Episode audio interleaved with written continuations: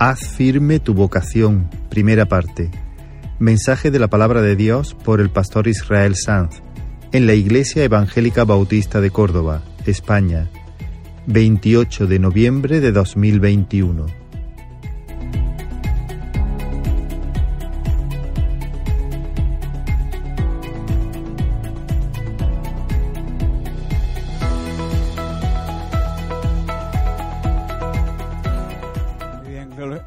Señor. Al hilo de lo que Abraham estaba diciendo, efectivamente, el Señor gobierna de esta manera, con el cetro de su palabra. Y si yo estoy siendo obediente al Señor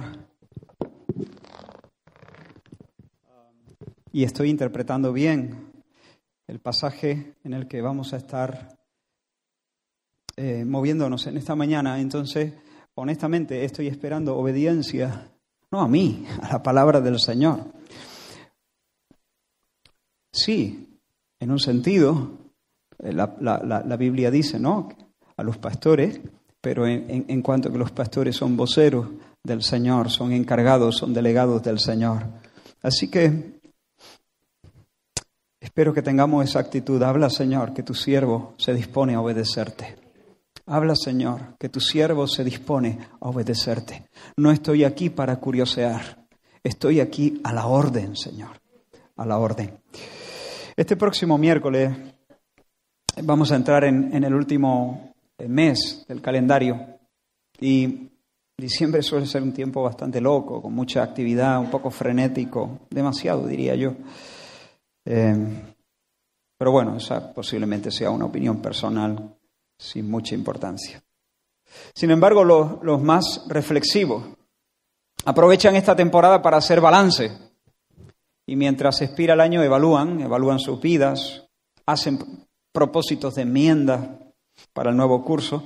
Y yo creo que de tanto en tanto es sabio, es sabio detenerse, es sabio pensar, es sabio ah, revisar los engranajes de nuestro corazón, apretarnos las tuercas, mirar si nos falta algún tornillo, si, si, hemos, si, si carecemos de algo que en realidad eh, de lo que no podemos prescindir.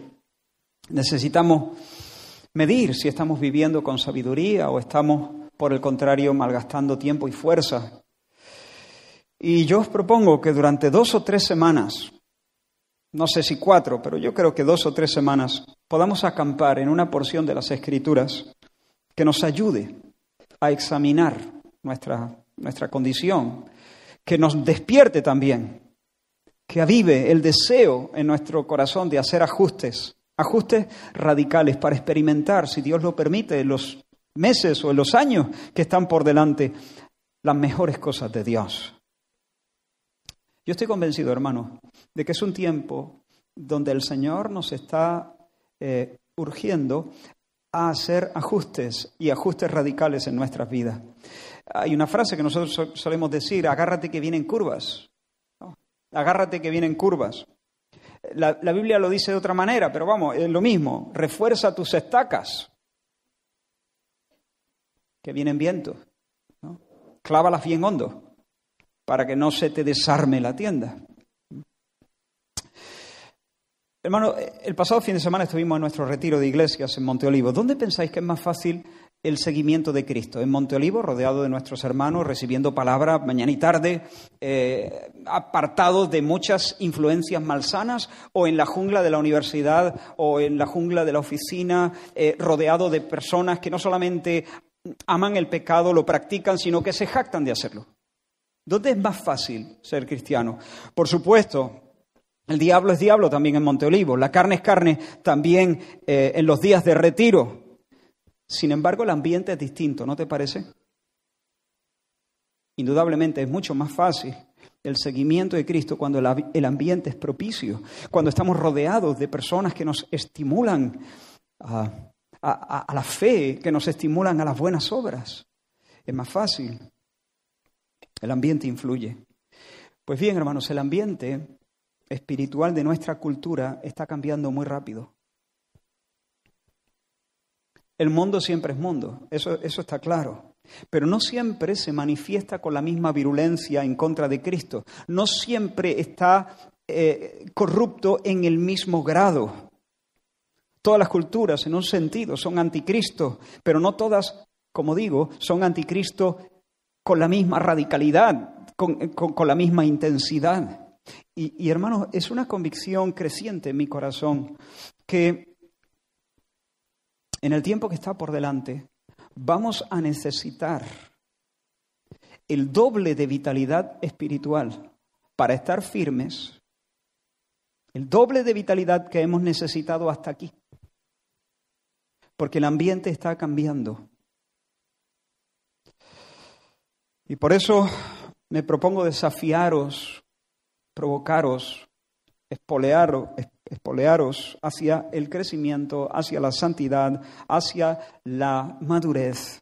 De manera que como congregación no solamente podamos estar bien preparados para resistir eh, los vientos, el tsunami de tentaciones que viene, que se acerca, sino que más allá de resistir, que podamos, en el tiempo que está por delante, que podamos experimentar las posibilidades de la vida cristiana.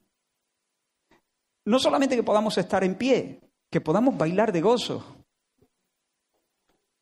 en medio de las presiones y en medio de las tentaciones y en medio de cualquier sufrimiento. Y yo entiendo que estos eran los propósitos que palpitaban en el pecho del apóstol Pedro cuando ah, escribió la porción en la que os invito a acampar durante las próximas semanas. Eh, segunda de Pedro, segunda carta de Pedro, capítulo 1 y versículos del 1 al 15. Lo tenéis en pantalla. Segunda de Pedro, capítulo 1, versículos del 1 al 15. Dice la escritura, Simón Pedro, siervo y apóstol de Jesucristo, a los que habéis alcanzado por la justicia de nuestro Dios y Salvador Jesucristo una fe igualmente preciosa que la nuestra Gracia y paz os sean multiplicadas en el conocimiento de Dios y de nuestro Señor Jesús. Como todas las cosas que pertenecen a la vida y a la piedad nos han sido dadas por su divino poder, mediante el conocimiento de aquel que nos llamó por su gloria y excelencia, por medio de las cuales nos ha dado preciosas y grandísimas promesas, para que por ellas llegaseis a ser participantes de la naturaleza divina, habiendo huido de la corrupción que hay en el mundo a causa de la concupiscencia. Vosotros también, poniendo toda diligencia por esto mismo, añadid a vuestra fe virtud, a la virtud conocimiento, al conocimiento dominio propio, al dominio propio paciencia, a la paciencia piedad, a la piedad afecto fraternal y al afecto fraternal amor. Porque si estas cosas están en vosotros y abundan, no os dejarán estar ociosos ni sin fruto en cuanto al conocimiento de nuestro Señor Jesucristo. Pero el que no tiene estas cosas tiene la vista muy corta, es ciego, habiendo olvidado la purificación de sus antiguos pecados. Por lo cual, hermanos, tanto más procurad hacer firme vuestra vocación y elección, porque haciendo estas cosas no caeréis jamás, porque de esta manera os será otorgada amplia y generosa entrada en el reino eterno de nuestro Señor y Salvador Jesucristo. Por esto yo no dejaré de recordaros siempre estas cosas, aunque vosotros las sepáis y estéis confirmados en la verdad presente. Pues tengo por justo, en tanto que estoy en este cuerpo, el despertaros con amonestación, sabiendo que en breve debo abandonar el cuerpo, como nuestro Señor Jesucristo me ha declarado. También yo procuraré con diligencia que después de mi partida vosotros podáis en todo momento tener memoria de estas cosas. Vamos a orar. Señor, te pedimos ayuda. Necesitamos, Señor, tu ayuda. No queremos, Señor, que esto sea un ejercicio intelectual de hablar, oír, que, que los conceptos pasen por nuestra mente. Señor, más allá de eso, claro, Señor, abre nuestro entendimiento Ayúdanos, Señor, a estar despiertos. Ayúdanos, Señor, a estar concentrados. Ayúdanos, Señor, a ser respetuosos con tu palabra. Ayúdanos, Señor, a estar de puntilla, Dios mío.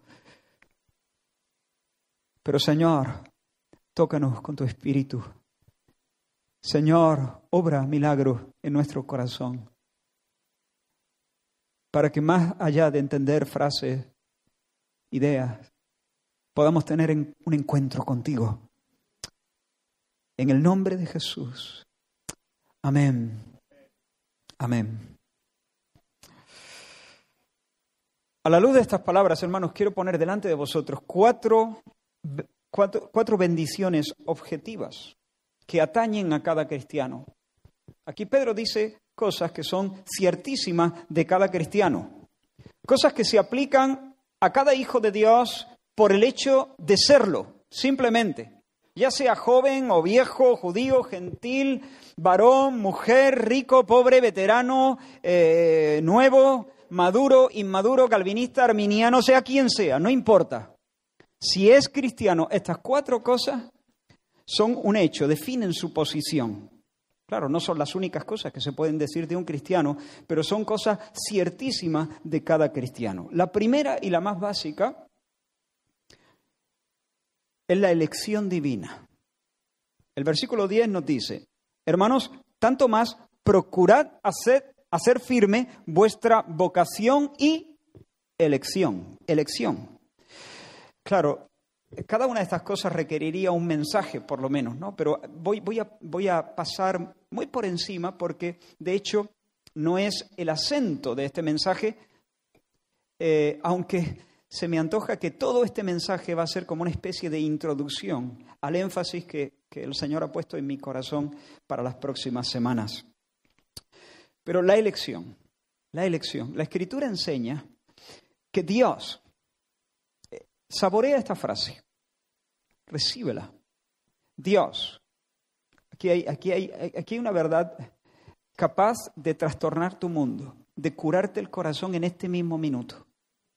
Dios, según su eterno propósito, antes de la fundación del mundo, de manera libre y soberana, sin presiones de ningún tipo. De entre el número de los pecadores, escogió en amor a algunas personas concretas para que en virtud de la obra de Cristo y vinculadas al Hijo de Dios, llegaran a ser recipientes de su gracia y herederas de la bendición más grande. Lo repito, Dios según su eterno propósito, antes de la fundación del mundo, de manera libre y soberana, de entre la masa de pecadores, escogió en amor a algunas personas concretas para que en virtud de la obra de Cristo y vinculadas a Cristo pudieran ser recipientes de su, de su gracia y herederos de la más alta bendición.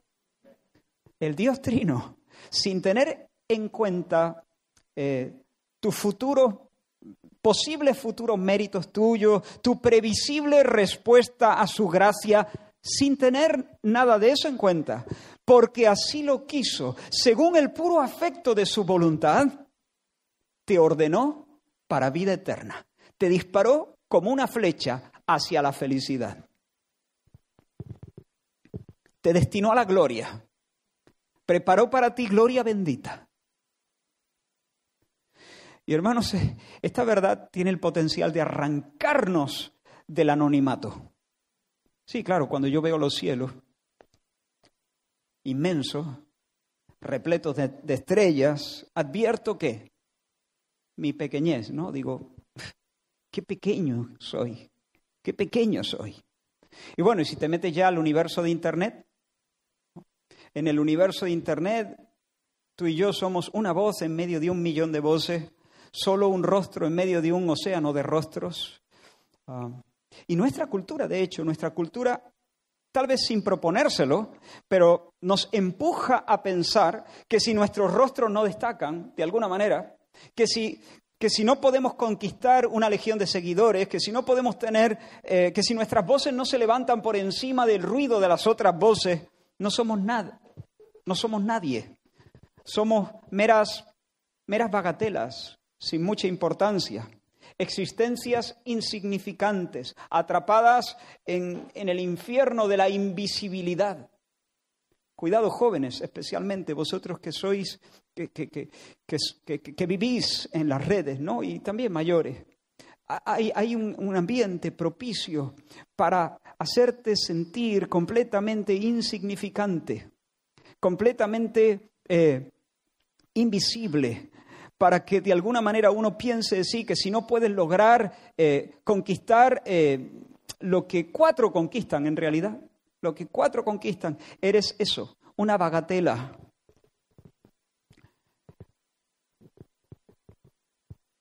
Pero hermanos, el cristiano no tiene por qué ir cargando con eso. El cristiano no tiene que ir cargando con el insoportable peso de la insignificancia. Sí, el cristiano se sabe pequeño, pero no insignificante. Insignificante no. Pequeño sí, insignificante no, porque no es lo mismo. Ser insignificante es carecer de significado. Pequeño sí, pero no carezco de significado. Mi vida está llena, preñadísima de significado. Pequeño más de lo que puedo imaginar. Significativo más de lo que puedo imaginar. No soy una bagatela, soy alguien escogido, soy alguien amado por Dios y por lo tanto significativo delante de sus ojos. Bendito sea el nombre del Señor, porque antes del tiempo Dios en su presencia miró la masa de los pecadores, a toda la humanidad rebelde y pronunció mi nombre y me hizo objeto de su amor. Dios no escogió al bulto, Dios no escogió por, por, por yo que sé, apuñado,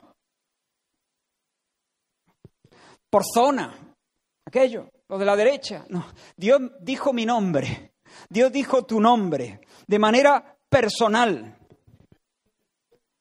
Y porque Dios me nombró, no tengo que ir por ahí intentando hacerme un nombre para superar el vértigo del anonimato. Sencillamente no tengo por qué estar procurando superar el vértigo del anonimato, porque no soy anónimo. Dios me nombró. Él conoce mi nombre, está escrito en el libro de la vida antes de la fundación del mundo. Imagina que me debes un millón catorce euros. Un millón catorce euros por un trabajo que, de construcción que yo he hecho. Bueno, es mucho imaginar, ¿no? Pero, y me entrega un cheque por valor de un millón y dice, va, los 14 te los pago aquí, te, los, te los doy aquí en la mano. Y me pone un billete de 10 en mi mano, dos monedas de un euro, ¿cuánto van? 12. Eh, luego me pone otro euro más, ¿cuánto van? 13. Una moneda de 50, dos de 20 céntimos, una de cinco, ¿cuánto falta? Es que yo, yo me pierdo, hermano. Venga, faltan cinco. Y, entonces te rasca el bolsillo buscando los cinco céntimos que te faltan y me dice, eh, ups, eh, bueno, te, te debo cinco céntimos. Y entonces me decae el semblante, te miro con seriedad y te digo, de aquí no me muevo hasta que no me los pagues. ¿De qué te ríes? Yo estoy seguro que tú en ese momento te reirías, exacto, dices, ah, está de broma, está de broma. Pero cuando, si supieras que estoy en serio, tú dirías, este es el tipo más miserable que me ha echado la cara. Le acabo de dar un millón trece con noventa y cinco céntimos.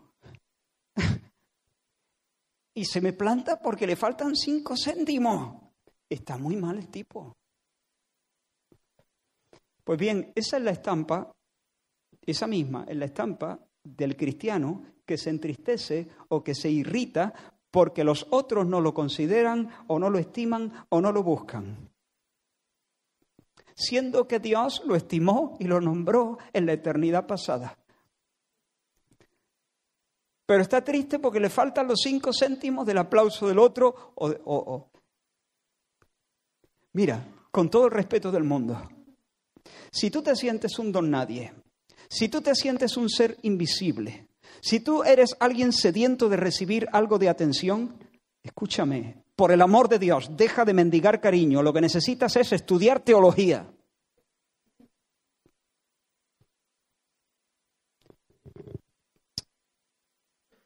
Eso es lo que necesitas. Lo que más necesitas es estudiar teología.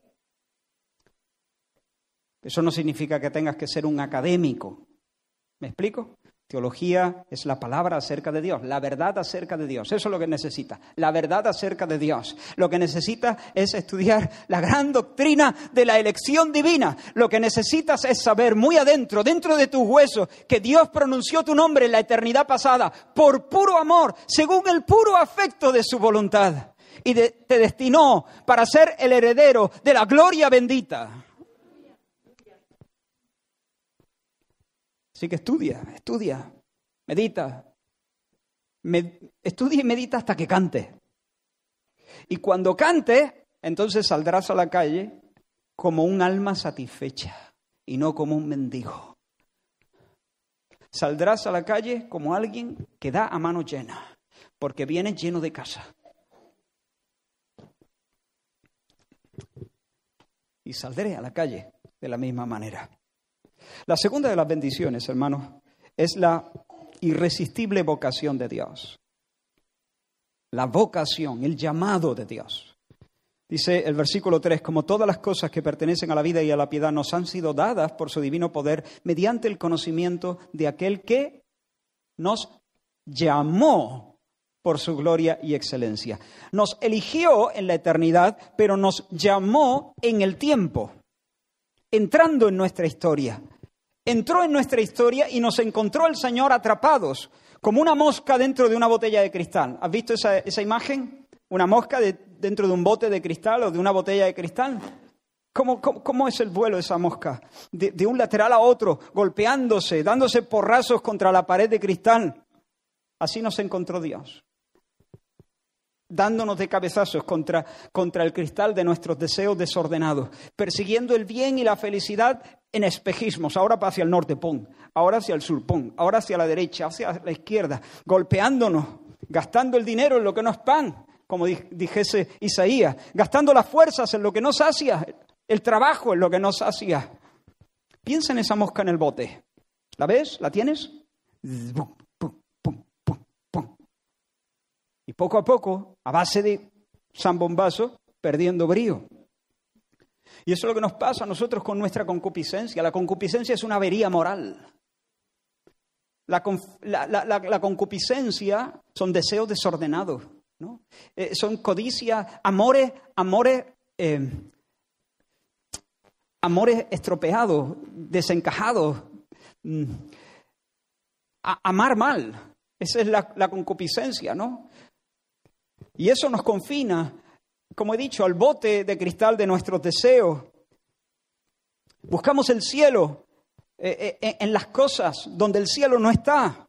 Y vamos con la esperanza de, de, obtener por fin descanso y felicidad y saciar la sed de eternidad que hay en nuestra alma. Y nos damos de bruces con la realidad de que el cielo no estaba allí, pero tampoco allí, ni allí, ni allí, ni allí. Y así se nos va gastando la vida. Y entonces Dios interrumpe nuestros trompazos y nos llamó, nos llamó, nos llamó. Supongo que te resulta conocida esta escena. Te metes en la cama, te vas a dormir, apagas la luz y nada, te dispones a dormir y de repente escuchas el zumbido.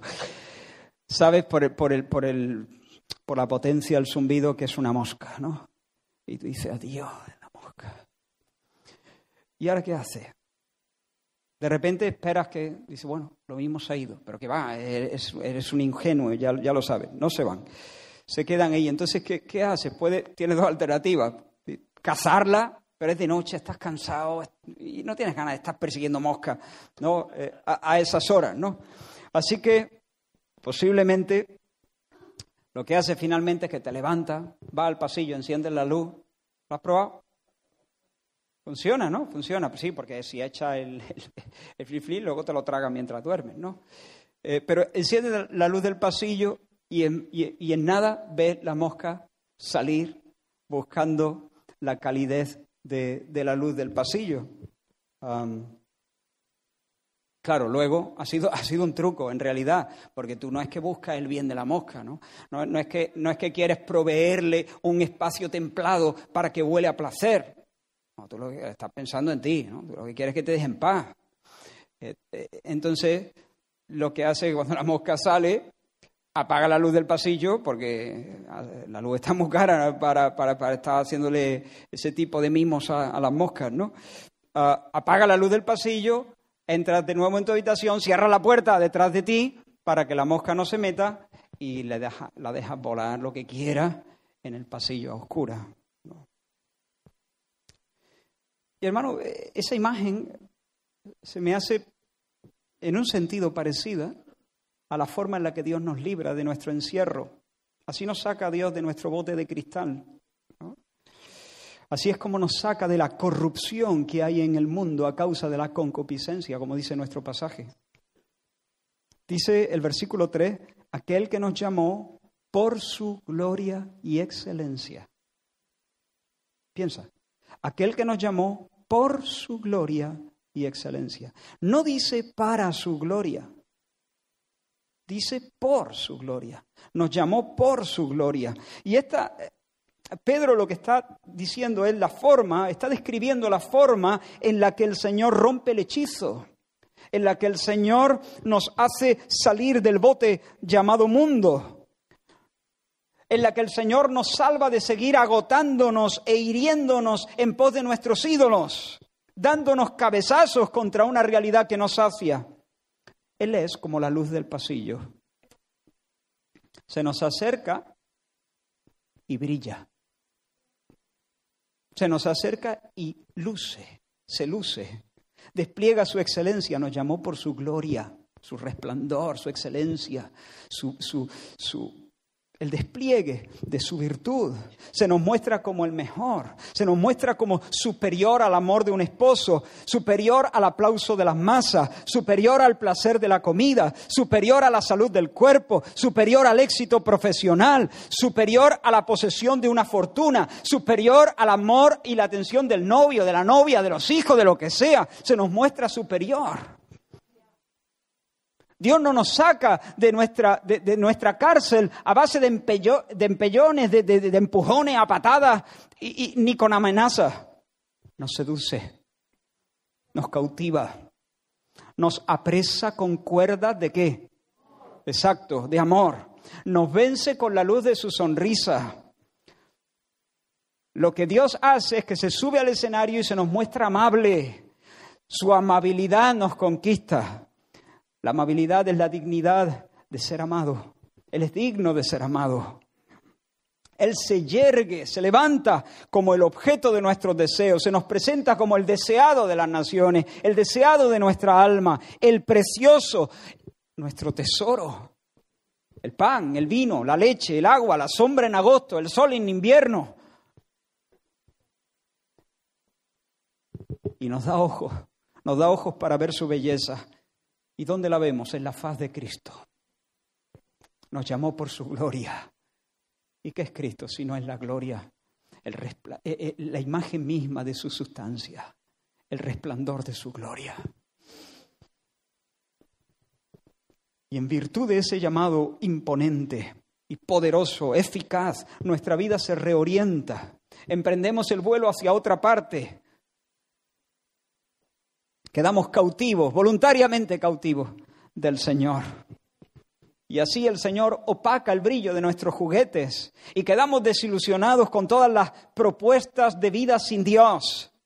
Nos pasa como a esos niños, ¿no? Eh, ahí está el niño jugando con un cochecito al que le faltan piezas, ¿no? Pero está muy entusiasmado y cualquiera se lo quita. Hasta que aparece su amiguito montado en un camión grande, rojo, que se mueve, rodeado de luces y con sirena. En ese momento el niño se queda, suelta su juguetito y empieza a patalear por, por, por hacerse con el supercamión, ¿no? Eso es lo que hace Dios. Nos aparece Cristo sin camión, él solo. Así. Y entonces, de repente, en ese instante, Claro, el Señor nos dice, ¿queréis iros? Y nosotros no. ¿A, dónde? ¿A quién iremos? ¿A quién iremos? Si, yo estaba flipando con, con un cacharro que le faltan piezas. No quiero irme. ¿A dónde? ¿Qué propuesta me da? Si estás sin Dios, no. Como dijo Moisés, si tú no vienes, no.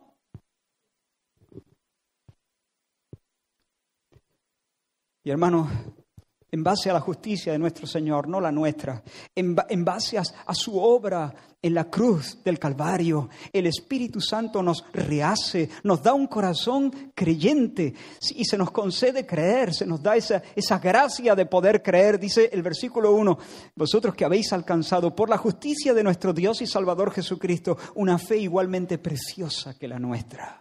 Así que, en primer lugar, elegidos en amor en la eternidad. En segundo lugar, llamados y atraídos a la fe en Cristo de manera irresistible por la convocatoria divina, por la vocación divina. Tercera, la tercera de las realidades comunes a todos los verdaderos creyentes es la herencia de la vida eterna. La herencia de la vida eterna. Mira, cuando, volviendo a la mosca, cuando enciendo la luz del pasillo, como he dicho antes, en realidad estoy pensando en mí porque estoy mosqueado. Y quiero que la mosca me deje en paz. Eso es todo, ¿no? Como digo, yo no estoy procurándole eh, la vida abundante a ella, ¿no? y por eso cuando sale la dejo a oscura. Pero Dios no obra así. lo de Dios no es un truco. Lo de Dios no, Dios no nos hace soltar nuestros juguetes y nuestra historia y nuestras propuestas de vida y nuestros caminos para luego dejarnos en la cuneta. No nos deja volando en un pasillo a oscura. Cuando Él se, se luce en Cristo mostrando toda su virtud, nos saca de esa cárcel de cristal, por así decirlo, donde nos estamos hartando a porrazos, para hartarnos de cielo para hartarnos de cielo. El versículo 2 dice, y este es Pedro escribiendo, pero detrás de Pedro está el Espíritu Santo palpitando. Y quiero que escuches el palpitar del, del corazón divino aquí en estas palabras.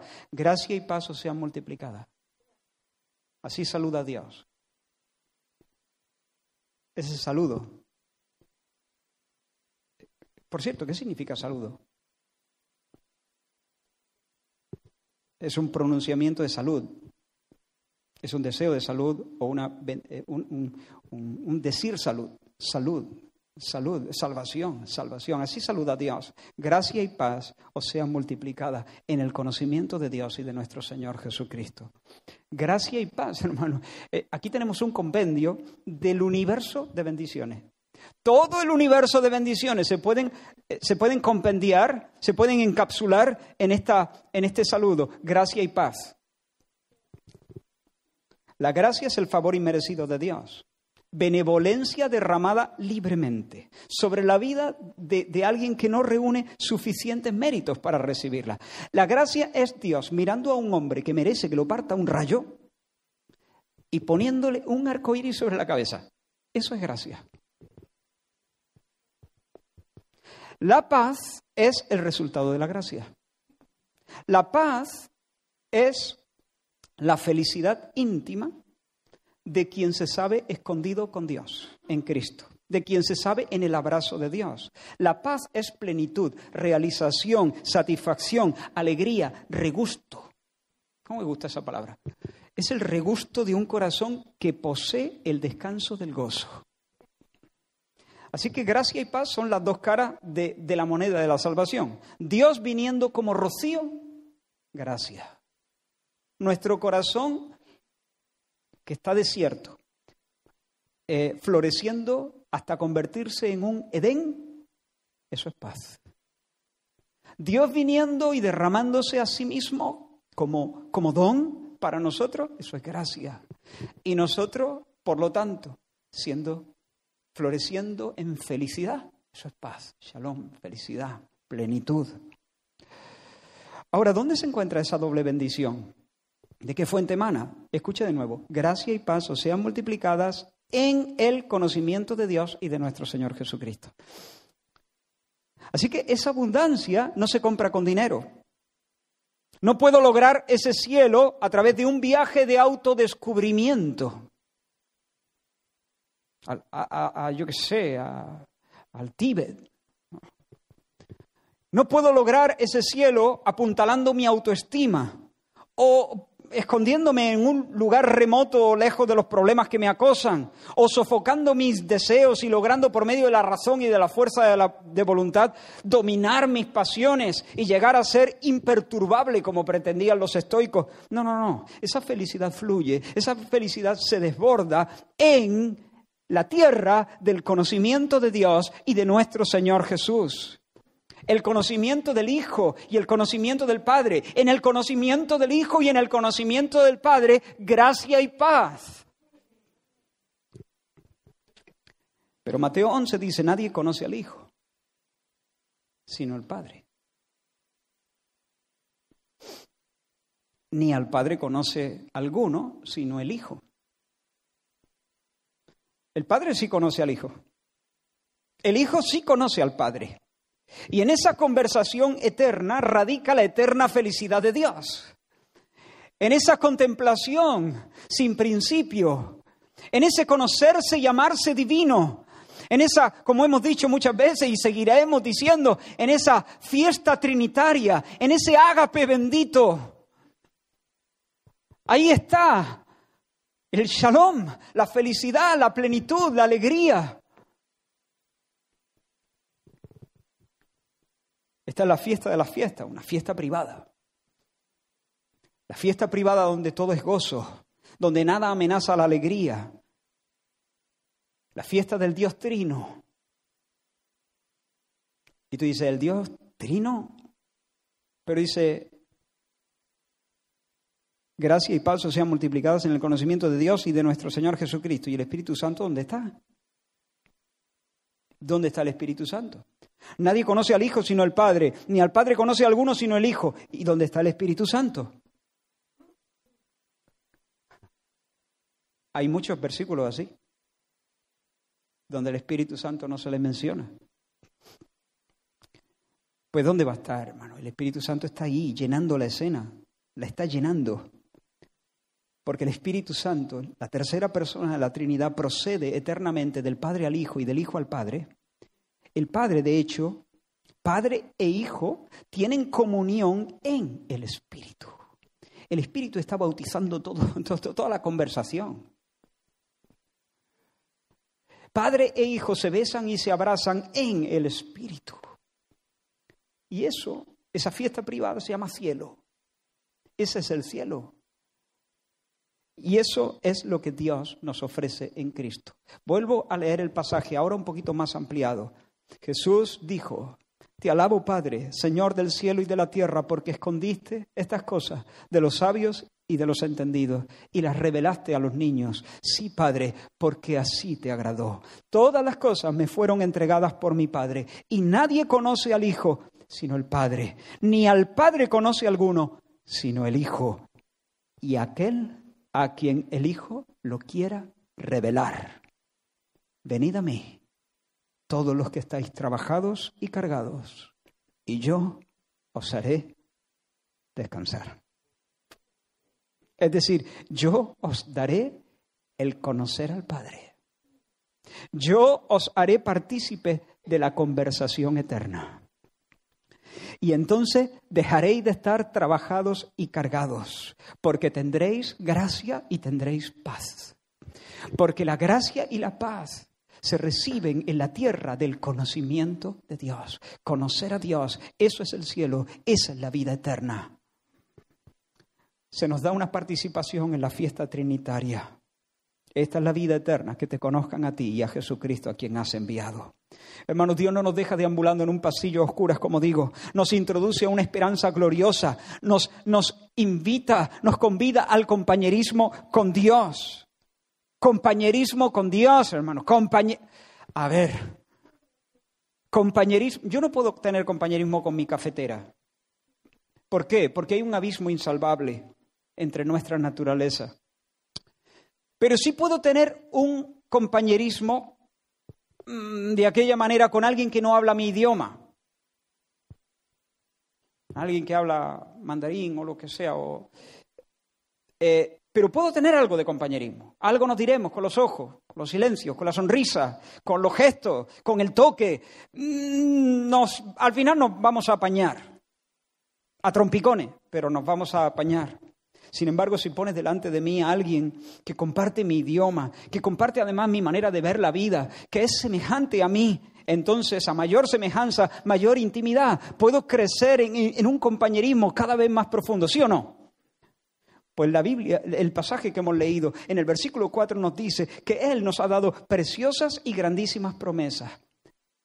¿Ve? Él no nos saca, Él no nos saca a la cuneta, al pasillo oscuro. No, no, no. Él nos saca un lugar y nos da preciosas y grandísimas promesas. ¿Para qué? Para que por ellas llegaseis a ser participantes de la naturaleza divina. Eso no significa que vamos a llegar a compartir su esencia divina. No significa que vamos a divinizarnos, a llegar a ser Dios pero sí significa que se nos propone el gozo de compartir su lenguaje, sus criterios, su alegría, su verdad, su banquete de amor, su dinámica vital. No seremos Dios nunca, pero sí seremos semejantes en el sentido de que podremos comunicarnos y podremos entrar en una cada vez más profunda conversación, en un cada vez más íntimo compañerismo con el Dios Trino. Bendito sea su nombre. Esa es la mesa a la que Dios sienta a los suyos. Ese es el lugar donde la paz y la gracia se aumentan, se multiplican hasta desbordar el alma. Aquí y ahora. Y mañana, cuando el Señor regrese, entonces ya Él no va más, hermano. Aquí ahora ya podemos experimentar gracia y paz gracia abundante para el peor de los pecadores, ¿no? Gracia abundante y paz que sobrepasa toda comprensión. Pero mañana, hermano, cuando el Señor venga, cuando el Señor venga se nos dará, como dice también nuestro texto, entrada amplia y generosa en el reino eterno de nuestro Señor y Salvador Jesucristo. Y allí gustaremos de una experiencia cara a cara en la que siempre, sin sombra alguna, veremos a Dios mirándonos, mirándonos con gracia. Y en nuestra cara se dibujará la paz, la paz más absoluta. Nosotros lo miraremos llenos de felicidad como no somos capaces ni siquiera de imaginar. Algo que nunca ha subido a la imaginación del hombre. Es lo que Dios ha preparado para los que le aman. Así que elección, vocación, vida eterna, cuarto lugar, dotación espiritual, dotación espiritual. Versículo 3 de nuevo, todas las cosas que pertenecen a la vida y a la piedad nos han sido dadas por su divino poder, mediante el conocimiento de aquel que nos llamó por su gloria y excelencia. Supongo que todos nos hemos en algún momento ido de excursión y hemos echado en la, en la talega, en la mochila, un surtido de alimentos para echar el día, ¿no? A lo mejor alguno de vosotros, pues no sé, yo qué sé, se le ha antojado eh, pulpo, pulpo en aceite de oliva y se ha llevado un par de latas en conserva, ¿no? Y luego, claro, algo de beber, una fruta, las rufles, eh, pan, servilletas, cubiertos, unos pistachitos, algo dulce para terminar, total, un día es un día. Voy a caminar mucho, lo voy a quemar y todas esas cosas que nos decimos cuando sabemos que hemos echado demasiado en la mochila, ¿no? Pero llega la hora del almuerzo, no sé si te ha pasado, y entonces te das cuenta justo en ese momento a unos cuantos kilómetros de casa que te olvidaste la brelata. ¿Eso qué es? Dicen algunos jóvenes. Chungo, es chungo. Hombre, si vas con Pedro Sanz, no, porque él siempre tiene una navajita o tiene. digo, Pedro Sanz, eh, bueno, tú también, ¿no? Siempre algún cachivache, algún artilugio que te soluciona el problema. Pero si vas conmigo, te vas a tener que conformar con la rufle. O habría pedrada o abocado la, lata.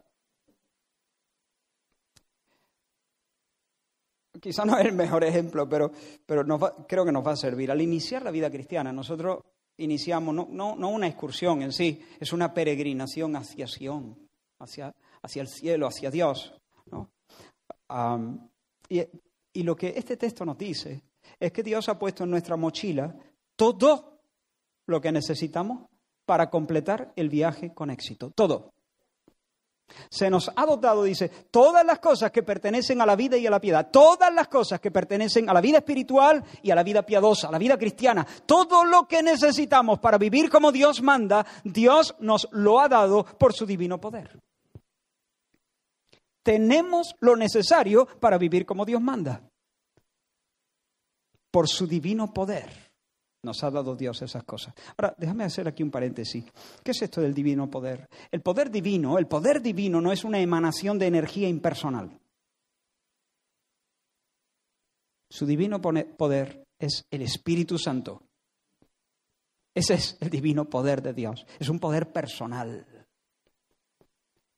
Dios, dándonos el Espíritu Santo, nos capacita plenamente para la vida cristiana así. Por su divino poder, por la dación de su poder, por su empoderamiento, que no es otra cosa que su venida a nosotros, pondré sobre vosotros mi espíritu y haré que andéis en mis caminos.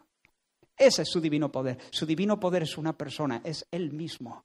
Cristo en nosotros, ese es su divino poder. El Padre y yo haremos morada con Él, ese es su divino. El Padre y Cristo por el Espíritu en nosotros. Bueno, pues por su presencia en nosotros, por la inhabitación de Dios en nuestras, en nuestros, en nuestras almas, por la morada de Dios en nosotros, tenemos todo lo que necesitamos para vivir la vida cristiana. Así que si llega el momento de abrir lata en conserva, busca en la mochila, porque ahí abre lata. Si Dios en su providencia te pone delante una sopita, busca porque hay cuchara. No la encuentras, busca. No, ya la busca, busca otra vez. Que te manchas, busca porque hay servilleta. Que no, que le busque otra vez, que hay servilleta. Que está en tentación, que tienes que encarar la muerte, que has sufrido la traición más rastrera, que has perdido tu hacienda. Estás en angustia, que has pecado. Busca, porque todas las cosas que pertenecen a la vida y a la piedad se te han dado por la presencia del Espíritu de Dios en tu corazón. No eres alguien desamparado, eres alguien dotado capacitado por Dios mismo para vivir la vida que Él te propone. Que te llevan ante las autoridades para entregarte. Jesús les dijo a los suyos, no os preocupéis, no os preocupéis lo que habréis de hablar en ese momento, porque será el Espíritu el que hable. Y en otro texto les dice, Él os dará lo que hablar. Él os dará las palabras. tranquilos, lo que hace el Espíritu es darnos una visión más certera del amor paternal de Dios y de la gracia abundante del Señor Jesucristo. Y de esa manera, haciéndonos ver y saborear el amor paternal de Dios y la superabundante gracia que hay en Cristo para nosotros disponible, de esa manera nos insufla fuerza, nos, nos da el querer y nos da el poder y nos lleva de poder en poder, de poder en poder. En la traición puedo. En mi caída puedo. En la persecución puedo. En la, en la prosperidad económica puedo. En la escasez económica puedo. En la hora de la muerte puedo, irán de poder en poder. Y el fin, como dice el Salmo 84, verán a Dios en Sión. Fin de la peregrinación. Bienvenido a la patria. Así que, el más débil de los cristianos es un tipo conocido por el mismo Dios antes de todos los tiempos, llamado de la corrupción a la fe y a la gloria en virtud de una amable seducción divina. convidado a la mesa del banquete trinitario y hecho recipiente de la gracia y de la paz. Equipado no con un abrelatas, sino con la presencia de Dios, el poder divino, con el Espíritu Santo, la inhabitación del Dios Trino, quien le esfuerza desplegando ante los ojos de su alma los tesoros de Dios en Cristo. Eso, ese es el cristiano.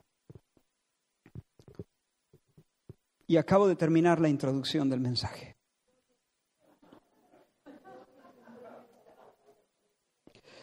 Porque hermanos, este texto en realidad es una amonestación. El apóstol Pedro está escribiendo a los creyentes para despabilarles, para espantar el sopor en ellos. Por eso, versículo 12, yo no dejaré de recordaros siempre estas cosas, aunque vosotros las sepáis y estéis confirmados en la verdad presente, pues tengo por justo, en tanto que estoy en el cuerpo, el despertaros con amonestación. ¿Qué está queriendo? ¡Ey! Sacarte del, del sopor, despertarte, despertarte con amonestación, sabiendo que en breve debo abandonar el cuerpo. Lo que Pedro está diciendo es, voy a morir, voy a morir pronto, el Señor me lo ha dicho, pero antes de morir, antes de partir de aquí, quiero hacer un último esfuerzo para cuidar vuestras almas.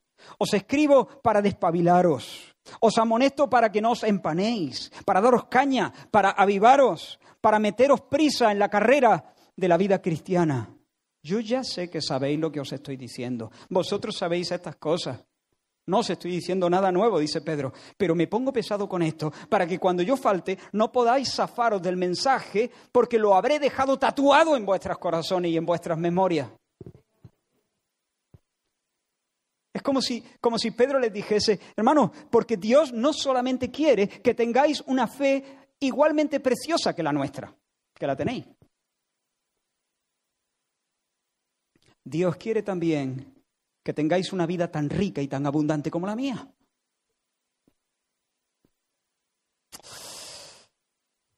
Es como si Pedro le dijese, mirad, Dios os ha bendecido con toda bendición, pero si queréis disfrutar las mieles de la vida cristiana, si de verdad queréis tener una experiencia acorde con vuestra profesión cristiana, con vuestra vocación, con vuestra posición, tenéis que currarlo vosotros también tenéis una labor que hacer. Todo eso lo ha hecho Dios. Pero ahora también, si vosotros queréis saborear esas cosas, vosotros también, vosotros también. Versículo 5, ¿qué dice? Las dos primeras palabras. Vosotros también. Eso es lo que dice, vosotros también. Vosotros también, vosotros también, poniendo toda diligencia en esto, añadida a vuestra fe virtud, a la virtud conocimiento, al conocimiento dominio propio, al dominio propio paciencia, a la paciencia piedad, a la piedad afecto fraternal y al afecto fraternal amor.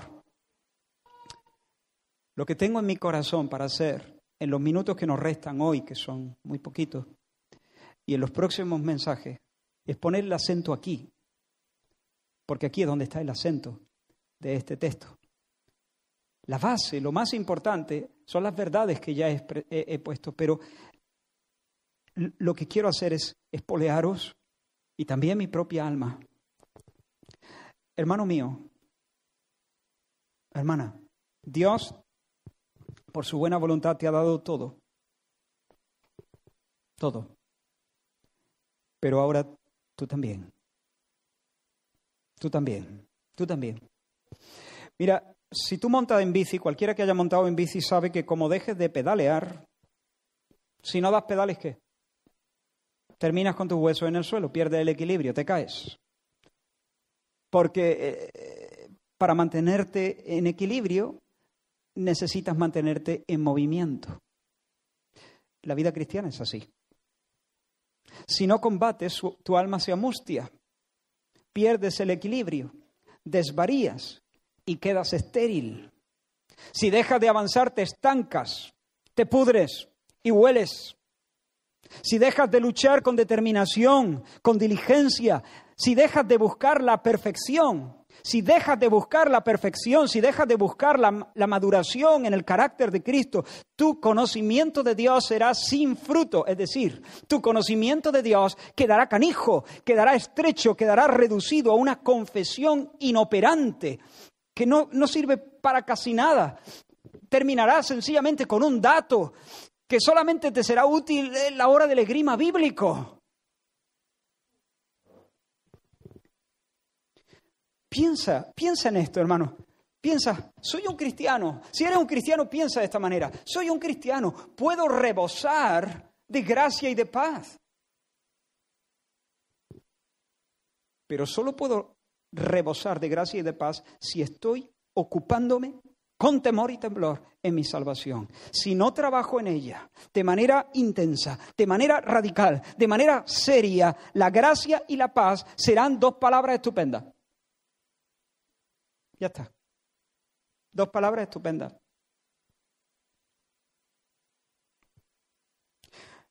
Sin seria disciplina, sin trabajo serio, y digo disciplina, para añadir a la fe una nueva medida de virtud, de conocimiento, de templanza, de perseverancia, de piedad, de afecto fraternal, de amor, Puedo hablar de la elección, puedo hacerlo de manera ortodoxa, pero ese conocimiento será sin fruto, estéril como una piedra. Mi boca dirá, sí, soy uno de los elegidos de Dios, pero mi corazón al decirlo no sentirá ningún calor. Mi corazón no sentirá ninguna emoción. Decir soy uno de los elegidos, pensar que soy uno de los de, un elegido de Dios, no, no, no alegrará mi día no me alegrará el día, no me, no me alegrará el día. No tendrá consecuencias para mis acciones. No elevará mi imaginación. No me inspirará canciones. Y si conocer la, la, doctrina de la, de la elección no inspira canciones, entonces, entonces si no afecta mis acciones, si no me alegra el día, si no me alegra el día, entonces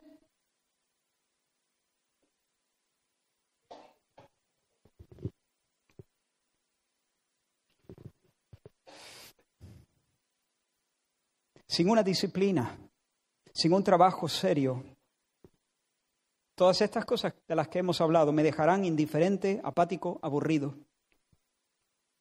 Si me las dicen un domingo desde el púlpito y lo hacen con cierta emoción, a lo mejor me siento motivado, pero luego el lunes por la mañana, el martes, en mitad de la semana, harán poca diferencia.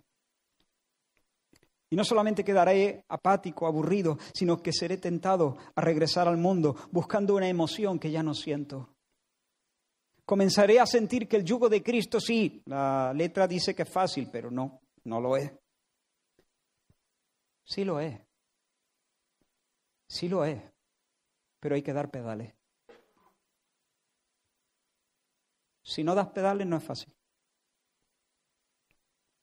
La vida cristiana es para gente muy radical. Como tú quieras vivir la vida cristiana sin dar muchos pedales,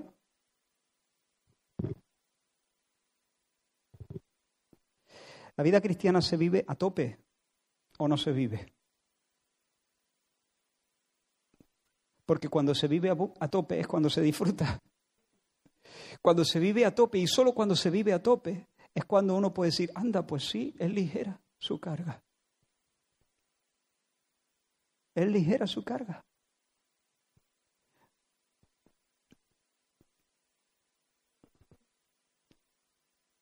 Algunas personas se desilusionan del cristianismo antes de probarlo.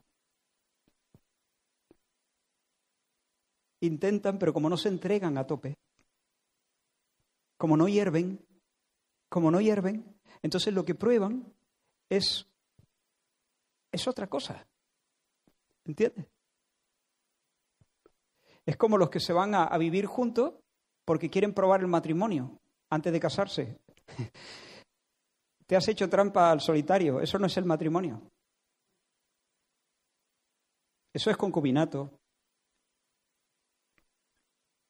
No se puede probar el matrimonio antes de casarse.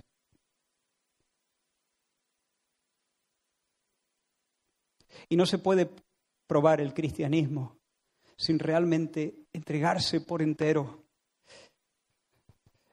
Eh, el, cristianismo en su, en, su, en su, verdadero sabor, en su verdadera esencia. Sí, hermanos, con esto no quiero, esto, es matizable, ¿no? No siempre estamos en el 100.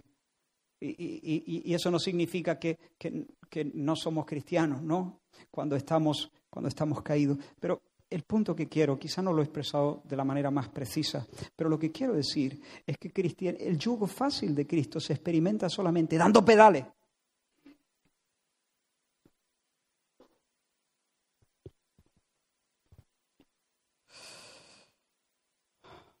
El apóstol Pedro dice, si estas cosas no están en vosotros, estáis miope, tenéis la vista muy corta, sois ciego, ciego, Miráis para adelante y ya no veis patria ni veis nada. Miráis para atrás y, ya no veis, ya no recordáis el perdón de vuestros pecados. Dice, habiendo, habiendo olvidado el perdón de vuestros pecados. El Evangelio se nos vuelve borroso. La esperanza se nos vuelve borrosa. Ya no vemos nada.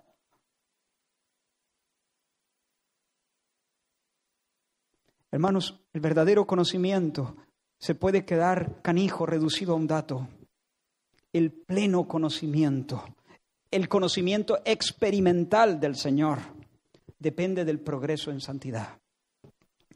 El progreso en santidad. Las buenas predicaciones y los buenos libros tienen su lugar, pero no hacen completamente al cristiano. Y, y, tristemente muchos están lejos de una experiencia de paz y de gozo. No porque no sepan el versículo que habla de la paz y del gozo, sino porque no nos estamos disciplinando con seriedad para progresar en el camino ascendente de la virtud. Porque el régimen espiritual que hemos escogido no propicia la maduración. Porque no estamos comprometidos con el crecimiento porque nos negamos a hacer la gimnasia espiritual que nos ensancha para recibir nuevas medidas de gracia. ¿Lo digo más claro? Que tú puedes ser un cristiano, pero si no, ahora estás frito. Que tú puedes ser un cristiano, pero si no luchas con seriedad para, eh, con seriedad y constantemente para erradicar los vicios de tu alma, estás frito. El peligro es grande, el peligro es cabecear, el peligro es quedarse dormido. Quiero despertaros, dice Pedro. Y si quiere despertarles, ¿por qué? Porque están cabeceando, porque se están empanando, porque corren el riesgo de caer sumidos en un sopor mortal,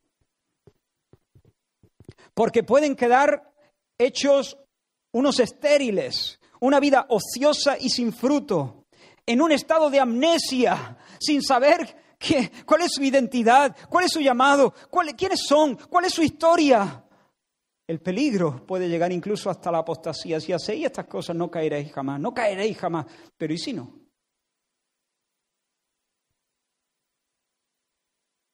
Y ahora, ahora la discusión no es si un verdadero creyente puede perderse. Esa no es la discusión en este momento. Pero digo, con toda la seguridad del mundo, con todo el respaldo de la escritura,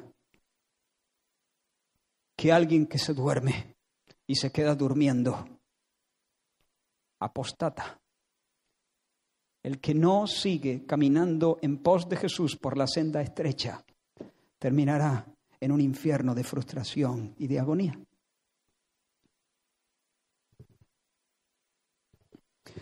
Por lo tanto, voy terminando. Hay mucho en juego. Mucho en juego, mucho. Por eso el apóstol les empuja, les empuja para que hagan firme, haced firme vuestra vocación y elección. Que, afirmen, ¿Qué, significa que hagan firme su vocación y elección? Que la confirmen, que la demuestren, que la ratifiquen, que la, que la testimonien de manera subjetiva. No significa que, la hagan más segura. La elección, nuestra elección es segura. Objetivamente segura. Nuestra vocación es objetivamente segura. Pero esas realidades que son objetivamente seguras no son siempre subjetivamente conocidas y gustadas. En otras palabras, una persona puede ser salva y no tener seguridad de salvación. En otras palabras, una persona puede ser verdaderamente salva, pero no conocer el gozo de la salvación.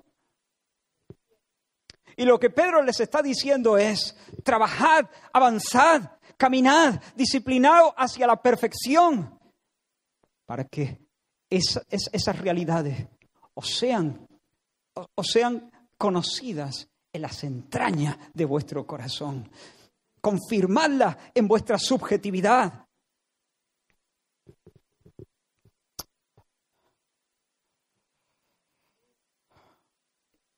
Cuando eso no es así, hermano, no solamente sufrimos, sufrimos. Comemos la rufle y el pulpo. ¿Sabes lo que son las rufles, no? unas patatas rufles. No sé, lo, es lo que me vino a la mente, ¿no? Pero eso, era para acompañar. Eso era para acompañar. ¿A ti no se te había antojado el pulpo? Es que no tengo abrelata. Ay. Claro que tienes abrelata. Lo tienes pero tienes que salir de ese sopor, tienes que salir de esa pereza, tienes que buscar. Está más, más hondo, busca en otro bolsillo, es que ya he abierto tres. Bueno, así son las mochilas, que les ponen bolsillo donde, donde lo espera. Pero sigue abriendo, sigue buscando, disciplínate. Es que hay pulpo. Te vaya a tu casa solo con la rufle.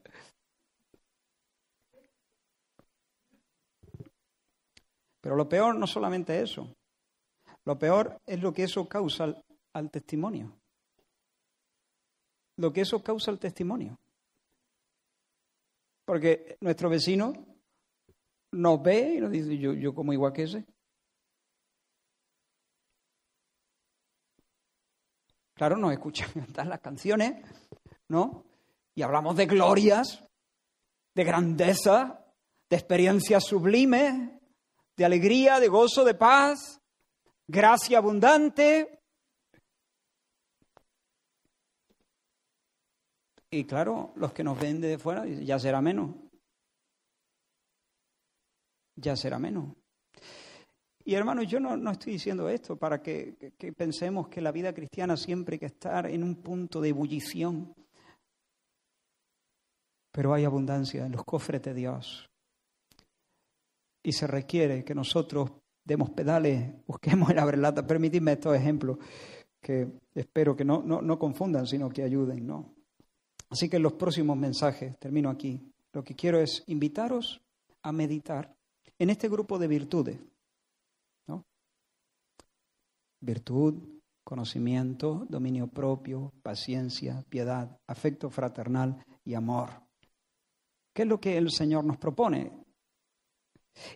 Y también quiero eh, que el Señor nos ayude, por medio de los mensajes, a considerar cómo podemos crecer, cómo podemos añadir, cómo podemos hacerlo, qué tipo de disciplina, qué, método, qué hago para crecer en virtud. ¿Qué hago? Espero la visita de un ángel, el toque de la, de la, mano poderosa, espero un sermón que me, que me zarandee. ¿Qué, ¿Qué, hago? ¿O tengo que hacer ciertas cosas? Ah, ¿Cómo puedo hacer progreso en ese sentido? ¿Cómo ir a por todas en el disfrute de la experiencia cristiana? Recuerdo haber escuchado a Maradona decirle a alguien, ¿sabes el tipo de jugador que yo podría haber sido si no hubiera consumido cocaína?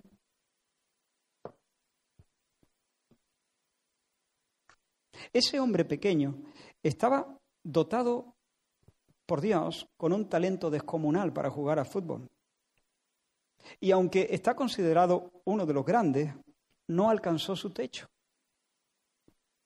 si se hubiera disciplinado, si no hubiera cedido a sus apetitos desordenados, si hubiera seguido un régimen de vida más sano, habría sido casi igual a Messi.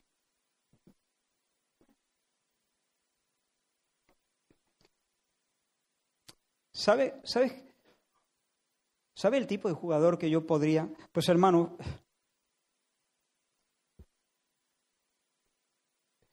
yo sí quiero, yo, quiero el pulpo. ¿Qué quiere que te diga? Yo quiero nadar en el río de la gracia. Yo no solo quiero entrar hasta los tobillos. Yo quiero comer los manjares del cielo. No solo quiero olerlos desde lejos. Yo quiero sentir hondamente, subjetivamente, hondamente, aquí dentro, las, las realidades objetivas. Yo quiero que, que, el conocimiento de la elección me dé la vuelta, me alegre el lunes, el martes, el miércoles, el jueves, el viernes, el sábado, el domingo. Yo quiero, yo quiero esas cosas.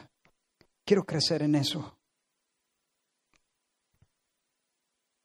Porque soy una persona elegida, llamada a la fe preciosa, sentado a la mesa divina para, para, para, participar de la conversación filial, dotado con la presencia del Espíritu Santo para vivir la vida abundante. Pues yo quiero chupar la miel de todo eso. Así que lo que vamos a estar viendo es qué implica este crecimiento y cómo puedo caminar hacia adelante en la vida cristiana para que todas estas realidades sean confirmadas en mi interioridad. Yo disfrute más de Dios y el Señor sea más glorificado por medio de mi testimonio.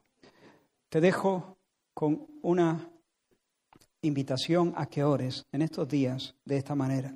Señor, quiero crecer, quiero crecer, quiero crecer. Y en segundo lugar, Señor, ¿cómo puedo crecer? Dime cosas concretas. Háblame de cómo, de qué régimen de vida puedo llevar para permitir un crecimiento en la gracia. ¿Qué cosas sobran, qué cosas faltan? Pregúntalo. Lo mismo, el domingo no hace falta ni que... Lo mismo el domingo es un simple recordatorio, porque ya durante la semana el Señor te, te, te ha puesto la mesa y te ha paseado por, por, estas cosas. Si eso fuese así, miel sobre hojuelas. Ora de esa manera, iglesia, porque viene en curva. Pero nosotros danzaremos en ella. Nos alegraremos en el Señor. Estaremos firmes. Habiendo acabado todo, estaremos firmes. Y podremos, con la ayuda del Señor, haber dado un testimonio, primero que haya tocado y llenado de alegría el corazón de nuestro Padre y en segundo lugar que le haya hecho mucho bien a las personas que miran. Amén. Gracias Señor. Gracias Señor.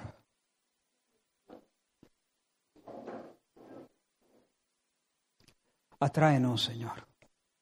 Atráenos Señor y correremos en pos de ti.